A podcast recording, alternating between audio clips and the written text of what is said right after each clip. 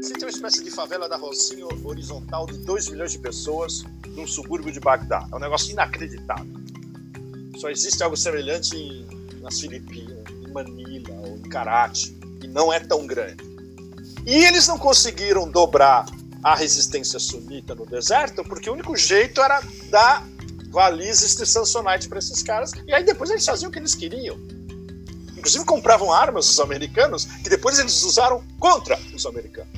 Agora, seja, é, óbvio, é óbvio uma coisa, né? Eles Piero, dizem... só pela ordem, pela ordem mais uma vez. Então, agora eu dirijo a todo mundo que está nos é, assistindo, então ainda falta um pouco para a gente voltar para o ponto de onde derrubaram. Eu acho que a gente estava com de 3.500 pessoas no YouTube, a gente está com... É, chegando agora... Todos os grupos de guerrilha foram financiados, sabe?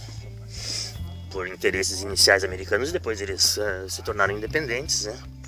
Os americanos não queriam mais, eles não se entregavam e aí criam um grupo de, de resistência que eles chamam de daí terrorismo depois do Patriot Act, que é essa lei de retirada total dos direitos, né? E aqui a gente faz o nosso tabajara, né? O nosso nhambiquara, a negociação com a chefia e aí é acontece esses domínios aí, dessas revoluções coloridas aí, né?